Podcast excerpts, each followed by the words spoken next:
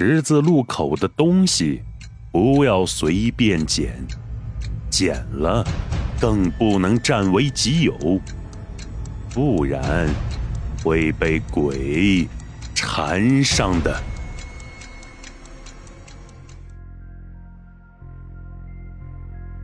尘归尘，土归土，山里的娃不懂事儿，拿了你的东西，现在我还给你。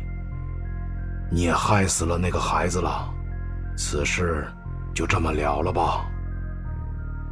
嘿，听我的，别去坐地铁了。地铁的最后一班不是给人坐的。这是什么玩意儿？好像没有脑袋。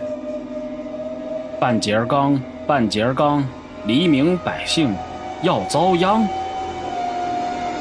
错不了。应该就是鬼王钟馗的纹身在搞鬼。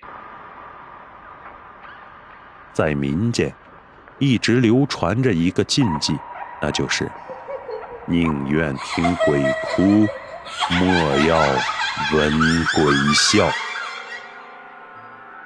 小二啊，记住了啊！鬼节的时候，千万不要出门，更不要冲撞了那些祭奠死人的牌楼。这是禁忌，记住了啊！要不然呢，小鬼就会找你。那把长命锁是因为我小时候体弱多病，妈妈托一位婆婆给我打造出来的。当时那位婆婆告诉我妈妈说，这个长命锁可以保佑我长命百岁，不让我拿下来，也千万不要戴在别人的身上，否则后果不堪设想。在我们的身边。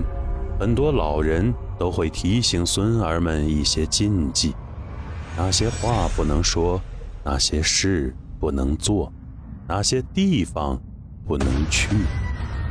禁忌无处不在，触犯禁忌的后果只有一个字：死，或者生不如死。生活中的禁忌。千千万万，你触犯了吗？也许鬼，他就在你的身旁，正看着你呢。